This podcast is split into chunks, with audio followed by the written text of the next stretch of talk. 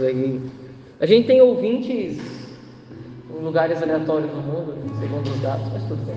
Boa tarde. Para você que não me conhece, nunca me viu na vida, ou qualquer coisa do gênero, é um pouco difícil, já vim aqui algumas vezes esse ano, essa é a quarta, terceira, quarta vez, por aí. Mas tudo bem. É, me chamo Guilherme também, assim como coordenador desse grupo. Tenho 22 anos e como, como aquele Guilherme ali, que também é guitarrista assim como eu. É, tenho 22 anos, sou consagrado de aliança da comunidade católica Eterna Aliança, onde sou missionário. Tenho uma banda de rock católico junto com o Chris, o Holy Angels. Inclusive, pela primeira vez na história, teremos um single, né, cara? Já estamos em pré-produção, Deus sabe, olha que bênção. Amém. Deus seja louvado. E isso aí. É só isso mesmo. Ah, e outra coisa, né? Falei que essa pregação estava sendo gravada, acho que isso é importante. Essas pregações estão todas no Spotify. Você vai lá no Spotify e digita Comunidade Eterna Aliança. Tem mais de 120 pregações. Minha tem 15, essa é a 16. Vem para lá, olha que legal. De todos os missionários da comunidade, você encontra, você ouve. E se você se interessar por nós, siga-nos no Instagram. Lá você conhece a comunidade. Hoje à noite tem grupo lá na nossa casa, aqui pertinho, no Floresta. E às 8h20 da noite nós temos grupo lá, onde inclusive eu e o Cris vamos tocar, porque é o que tem, né? E também se você se interessar, nos ajude financeiramente, porque precisamos manter aquela casa. Precisamos pagar água, luz e afins para termos esse ambiente de acolhimento para as pessoas que necessitam ser religadas a Cristo. O nosso carisma é religar o homem a Cristo. E nós precisamos de um ambiente propício para religar as pessoas a Cristo. E para isso nós pedimos ajuda. Você que trouxe sua palavra vai abrir comigo em 1 Coríntios capítulo 3. Primeira casa de São Paulo, os Coríntios, capítulo 3. Onde está a carta de São Paulo aos Coríntios, logo depois da carta de São Paulo aos Romanos, está logo depois de Atos dos. Para você que, que nem eu tem a Bíblia que não tem negocinho do lado, tem que decorar. É. 1 Coríntios capítulo 3. Quando você procura, percebe que tem uma lógica, que as cartas de São Paulo estão organizadas por tamanho. Então, Romanos é a primeira porque é a maior. A primeira carta de São Paulo aos Coríntios é logo a segunda, porque a segunda é maior, e assim sucessivamente até a última carta de São Paulo, que é a carta Filemo, que é só um parágrafozinho. Ele escreveu no guardanapo, quando ele foi iniciar todas as em Nazaré.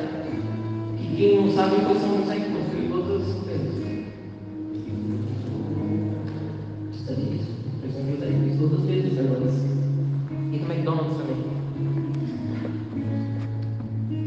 É isso aí.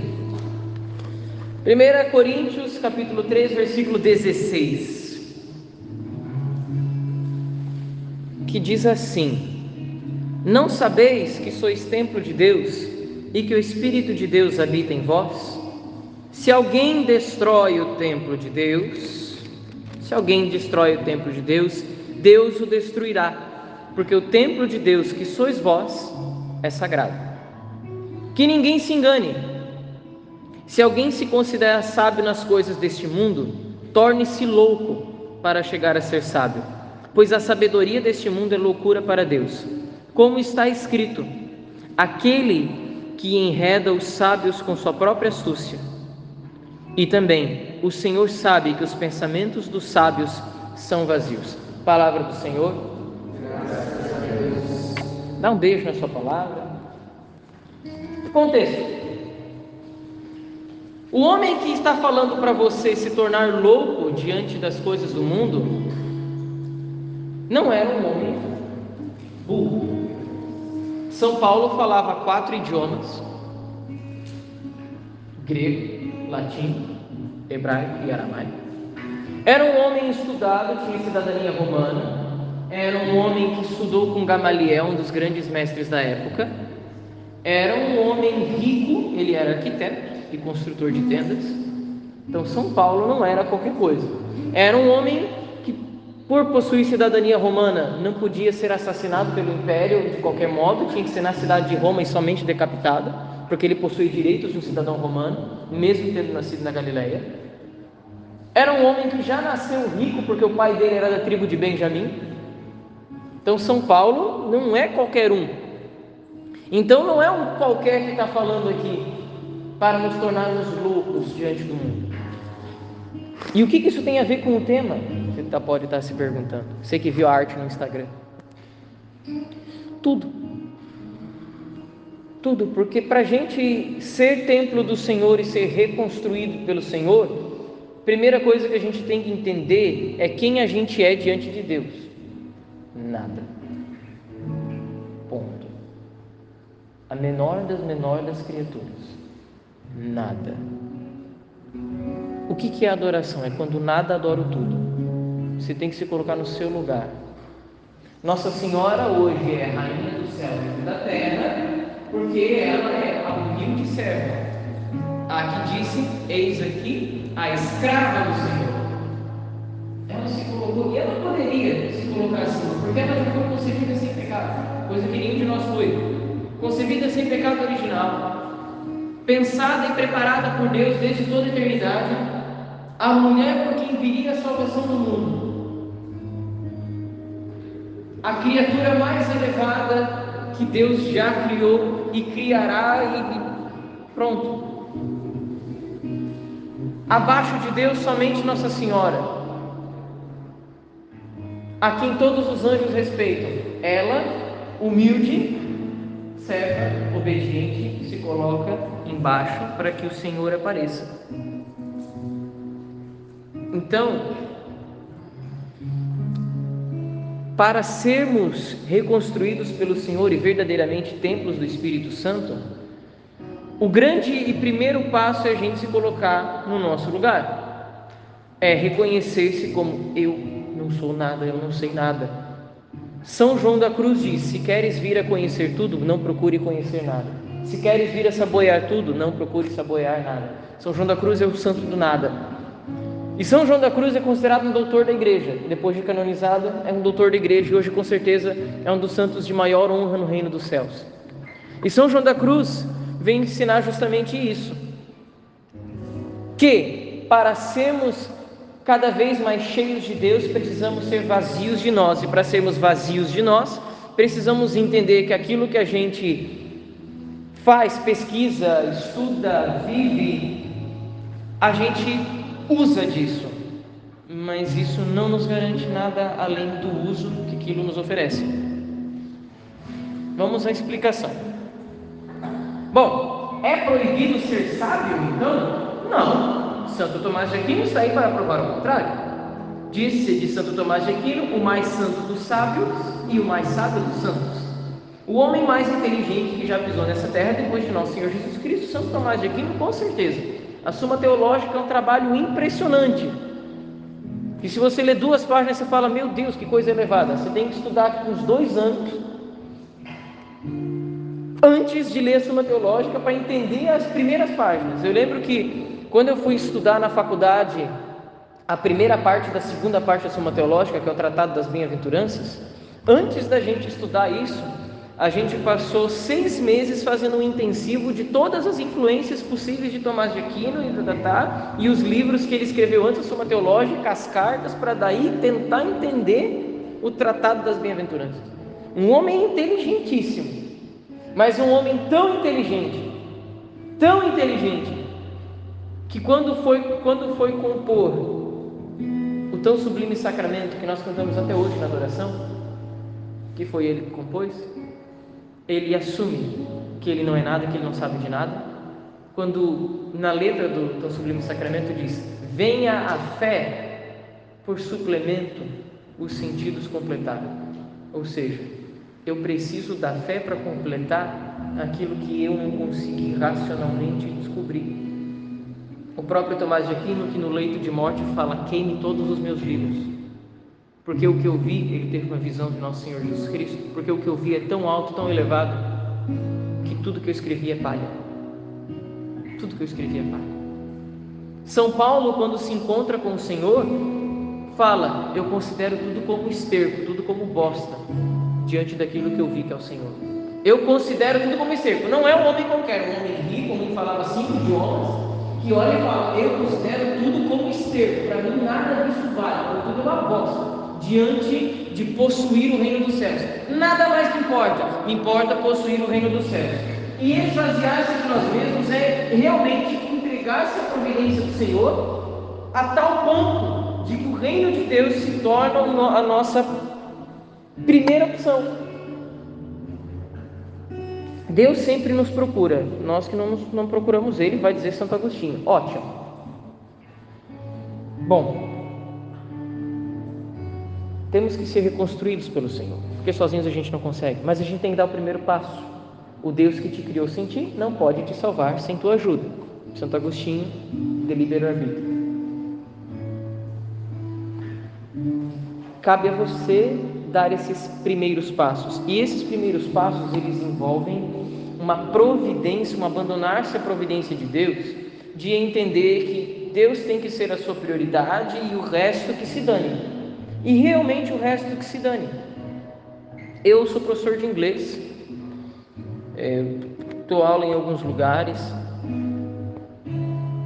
mas a prioridade na minha vida é o chamado. Às vezes eu tenho pregação durante a semana em horário que eu deveria estar dando aula. Eu aviso o coordenador pedagógico da minha escola, eu não vou, não vou trabalhar essa quinta-feira, eu tenho missão.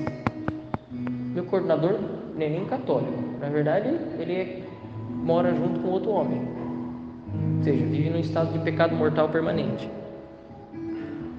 Ah, não estou nem aí. O meu testemunho dentro daquela escola tem que ser como luz. E eu vou faltar para pregar, vou faltar para tocar, não estou nem aí. Ah, mas vai ser, vai ser, né? Vai sair do teu salário. Azar. Não estou nem aí. Deus vai prover. E Deus provê. Tem almas que eu preciso alcançar. Porque quando eu morrer, o Senhor vai perguntar para mim: e aquelas almas que eu te dei, por que, que você não foi atrás? Eu vou ser cobrado dessas almas, se eu não for atrás agora. Eu tenho que ir. Alguém tem que ir. Se eu não for, quem vai? E realmente, se eu não for, quem vai? Por quê? Meus irmãos, eu cuido da parte da música da comunidade eternilense. Então eu que escolho os ministérios de música para ir lá tocar nos nossos eventos. Ninguém vai, não tem mais ministério de música nessa diocese. Tem três, quatro no máximo que tocam. Não tem ministério de música nessa diocese. Não tem, ninguém vai. Não tem mais pregador nessa diocese. Eu estou vindo aqui a terceira vez esse ano, por quê? Se a gente tivesse um número de pregadores assim grande, não ia precisar repetir nunca. Ia passar uns dois, três anos sem repetir. Eu ia vir aqui esse ano e ia voltar aqui em 2023. Por que, que eu estou vindo aqui? Sabe por que, que eu estou vindo aqui? Porque você não está aqui no meu lugar. Você precisa assumir o seu chamado e falar: existem almas que eu preciso salvar e falar como São Paulo: Senhor, eu sei que tu vai providenciar o resto. Me importa que eu salve as almas que tu me desses. Se Deus te deu, se Deus te deu talentos, dons, como diz a própria parábola que está no Evangelho de São Mateus, a parábola dos talentos, que era uma quantia de dinheiro. O primeiro vai e multiplica o dinheiro, o segundo vai e multiplica o dinheiro, o terceiro que recebeu um talento enterra. Não enterra o seu talento. O processo de ser reconstruído pelo Senhor, de ter os seus traumas curados, de ter os seus problemas curados pelo Senhor, da sua família se converter e etc, etc. Todas aquelas coisas que a gente vem pedindo para o Senhor, todas aquelas coisas que a gente pede na adoração do Senhor, poxa, minha mãe é complicada, meu pai, meus irmãos, minha não sei quem, tarará, todas essas coisas acontecem e Deus quer fazer. Fato. Só que Deus firma alianças você pode acompanhar é, desde o livro de Gênesis, onde vai contar a história de Abraão, que Deus firma uma aliança com Abraão. No livro do Êxodo, Deus firma uma aliança com Moisés. No livro de Josué, Deus firma uma aliança com Josué. Deus firma uma aliança com Ezequiel, com Isaías, com Elias, com todos os profetas, com Samuel, com Davi, com Salomão. Deus firma uma aliança. Sempre Deus firma alianças. E Deus continua firmando alianças no Novo Testamento e depois no Novo Testamento na história da igreja com os santos da igreja. Deus continua firmando alianças. Então Deus quer firmar contigo uma aliança. E a aliança é a seguinte: a sua salvação em troca da sua vida. Porque aquele que doar a sua vida em prol do reino irá ganhar, aquele que não irá perder. Diz nosso Senhor Jesus Cristo no Evangelho São João: Eu não vim para julgar o mundo, o mundo já está julgado. Aquele que me ouve e faz a minha palavra, está de boa. Aquele que não, está lascado. Está lascado. E graças a Deus, Deus é tão misericordioso que quando Ele instituiu a Santa Igreja, em Mateus 16, 18, Pedro e as pedras sobre essa pedra fundarei a minha igreja, na pessoa do Papa que está aí até hoje. Deus deu tudo mastigadinho para nós. Veja, os apóstolos só tinham a tradição oral do que eles ouviram do nosso Senhor e foram passando a tradição oral para frente. Depois de 300 anos nós fomos ter a Sagrada Escritura. Certo? A Bíblia foi organizada no ano 361 por São Jerônimo e traduzida para o latim. Antes disso não tinha Bíblia. Por isso que os argumentos protestantes caem por terra, né? O pessoal protestante, o pessoal evangélico que, que diz que só a Bíblia basta, né? Só a palavra, só... tem um pequeno problema, porque durante 300 anos a igreja viveu sem a Sagrada Escritura somente com a tradição oral. E aí nós tínhamos aí, nesse meio tempo, a tradição oral e alguns documentos da igreja, a Didaqué, e etc, etc. Mas repara, nós agora em 2022, além da Sagrada Escritura, nós temos o Catecismo da Igreja Católica, o Código de Direito Canônico, os documentos da Igreja, os documentos do Papa, os documentos de cada uma das congregações da Igreja. Tudo para nos ensinar o melhor caminho e como se entregar de fato para o Senhor. Poxa vida, tem uma carta maravilhosa do Bento XVI, a Verbum Domini, ensinando a ler a Bíblia. Como ler a Bíblia corretamente? Bento XVI, maior papa do nosso século, oito doutorados, fala 16 idiomas, um crânio, ensinando você a ler a Bíblia. Você quer ser reconstruído pelo Senhor? Ter a sua história mudada? O primeiro passo é seu, então, qual que é o primeiro passo? É olhar para essa maravilha que tem na igreja, que é todo o tesouro do magistério da igreja, toda a sabedoria da igreja e toda a graça de Deus e falar: eu não sei nada diante disso. Eu não sei nada disso. Eu estudei pra caramba, fiz faculdade, fiz pós-graduação, mestrado, doutorado, PhD, entendeu? Mas diante dessa imensidão do conhecimento da igreja, eu não sei nada. E saiba, que as coisas que a igreja ensina, o mundo vai chamar de loucura, porque a sabedoria de Deus é loucura para o mundo. Então torne-se um louco para o mundo. Mas aquele que verdadeiramente estuda as coisas de Deus e se torna um louco para o mundo, então aqui volta. Tornar-se um louco para o mundo não é desprezar o conhecimento, não é não estudar. Não, não é isso. É estudar as coisas de Deus. É estudar com um viés católico as coisas. Repare, essa história é muito boa. Em 1817, mais ou menos, ali na época que Leão III era papa, houve um historiador francês que era ateu e pediu para o papa acesso à biblioteca do Vaticano para então fazer um dossiê de todas as coisas ruins que a igreja teoricamente fez durante os séculos. Aí o Papa falou: beleza, pega a chave, vai, vai ser feliz. E o homem passou um ano e meio estudando. E estudou, e debulhou os documentos da igreja e leu, nossa, cara, ninja. Quando ele acabou, o Papa falou assim: acabou? Aí foi, acabei. Foi então faz o seguinte: eu vou marcar uma reunião contigo e tu me conta o que que, qual foi o, o resultado do teu dossiê. O resultado do dossiê dele foi: diante de tudo que eu li, de tudo que eu vi que essa igreja passou durante esses 1800 anos, ela não pode ter sido fundada por um homem. Ela ter sobrevivido a tudo isso tem que ser de Deus. E naquele momento o historiador se converte. E se converte por quê? Porque não tem como não ser. Quando você entende a beleza da igreja, quando você entende a beleza da Santa Missa, a beleza dos sacramentos, quando você começa a entender a beleza da confissão, a beleza do batismo, você fala: Meu Deus, não tem como isso ser feito por um homem. Quando você enxerga a história da igreja durante dois mil anos, você fala, não tem como isso ser feito por um homem. Quando você olha a igreja com cunho político, você enxerga que o lado político que a igreja oferece não tem como ser pensado por um homem. Não tem como. Muito pelo contrário, o homem tenta imitar aquilo que é da igreja. E aí sim, a sabedoria de Deus é loucura para os homens. Porque nós, como sociedade, repara, a igreja é uma sociedade, a sociedade dos cristãos, Santo Agostinho chama de cidade de Deus. Não aquele filme, tá? Tem nada a ver. Só para que fique claro. Zé Pequeno não faz parte da igreja. É. Depois vamos falar, o pregador falou isso aí. Não. A igreja é a cidade de Deus, nós somos uma sociedade civil também. A igreja luta pelo reino dos céus, luta para uma vida melhor aqui na terra, sim, mas pelo reino dos céus, em primeiro lugar.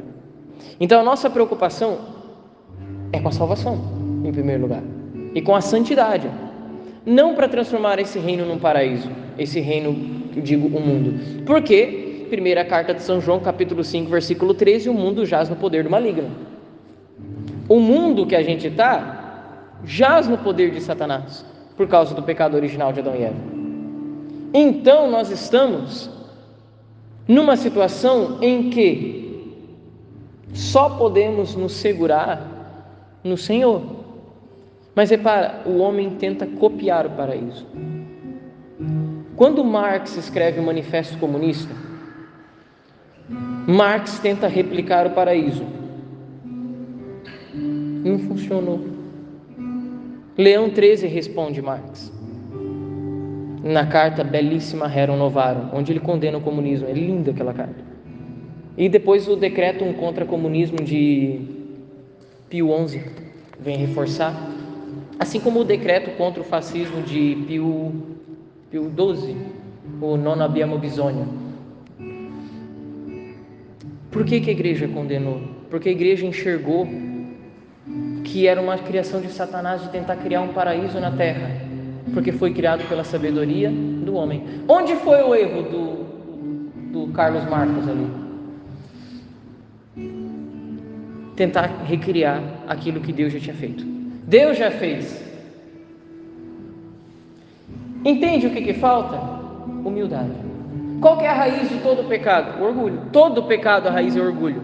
Dos pecados como esse, o pecado de Lutero, orgulho. Qual foi o pecado de Satanás? O que fez Satanás cair do céu? Orgulho. O que fez Adão e Eva pecarem? Orgulho. Qual é o, o fruto, né? A, a, a, tal da árvore lá, o frutinho da árvore, da criação. É o orgulho. O orgulho é a raiz de todo pecado.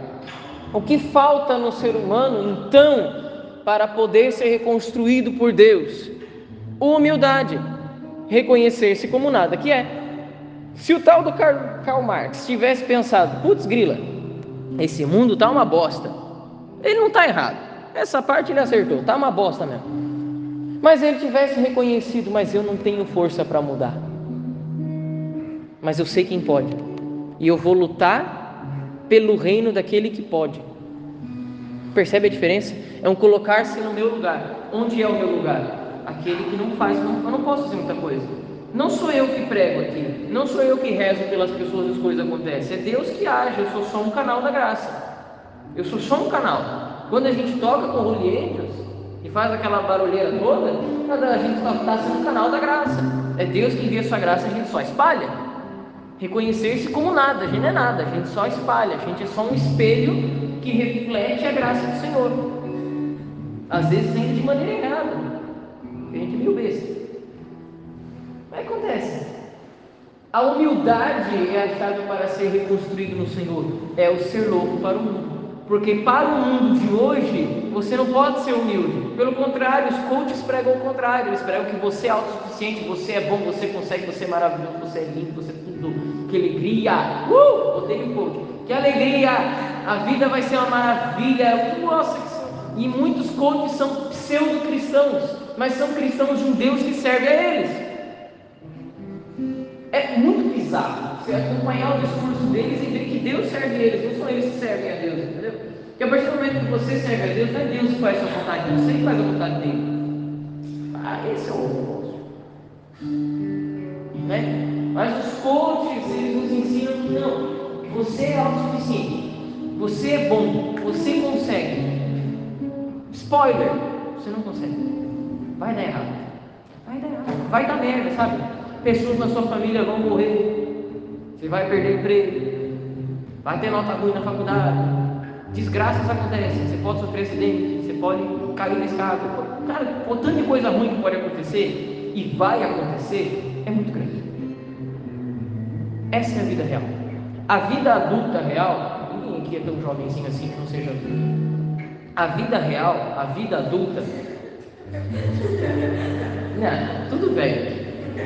Ele tem que mudar. É, em vez de gole, ser gole, grupo oração de idosos. Só tem idoso. Desde que eu venho aqui no, no Sementes faz 600 anos. É mesmo pessoal, velho. É Essa velharada toda aqui. Fato é que assim, você vai viver essa vida toda de velho. O resto que sobra, né? Seus anos de vida. E as coisas ruins vão acontecer. A vida adulta não é fácil, a vida adulta não é agradável, a vida adulta você tem que pagar os boletos, o boleto vem e o, e o salário não. Nossa, que coisa horrível quando você começa a trabalhar numa empresa e aí você tem aquele mês que você trabalha, mas não recebeu, tá ligado? Você vai todo dia trabalhar, daí você gasta com combustível ou com transporte, você gasta com alimentação, mas você só vai receber no outro mês. Oh, tristeza. Essa é a vida adulta. Essa é a vida adulta e não vai mudar. O que é humildade diante de Deus? Reconhecer que essa é a vida que você tem. Senhor, essa é a vida que eu tenho. E eu sei que mais do que isso eu não consigo. Quem consegue é tu. Faz o que o Senhor quiser.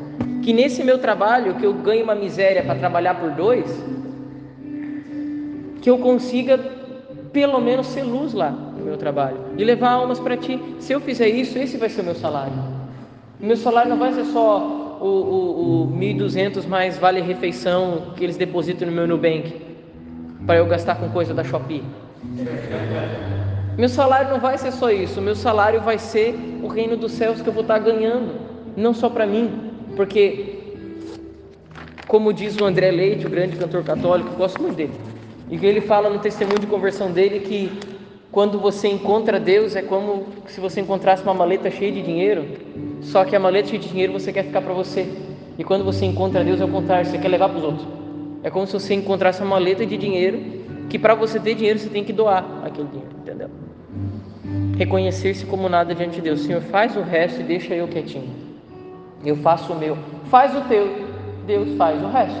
Esse ano de 2022, Deus me tirou da zona de conforto mais 630 vezes e Deus me tirou para pregar esse tema é interessante pensar que das no Spotify tem 16, mas no total foram mais ou menos umas 30 pregações esse ano. Dessas 30 em lugares diferentes, cidades diferentes, todas acabaram em faz o teu, Deus faz o resto. Deus quis. E o segredo da vida realmente é esse: faz o teu, Deus faz o resto. Ah, quer ser reconstruído no Senhor? Então deixa Ele ser Deus. Ora, você fica se metendo, você fica, ah, Deus, eu quero que o Senhor faça, mas eu quero que o Senhor faça assim. Ah, vai te catar, meu.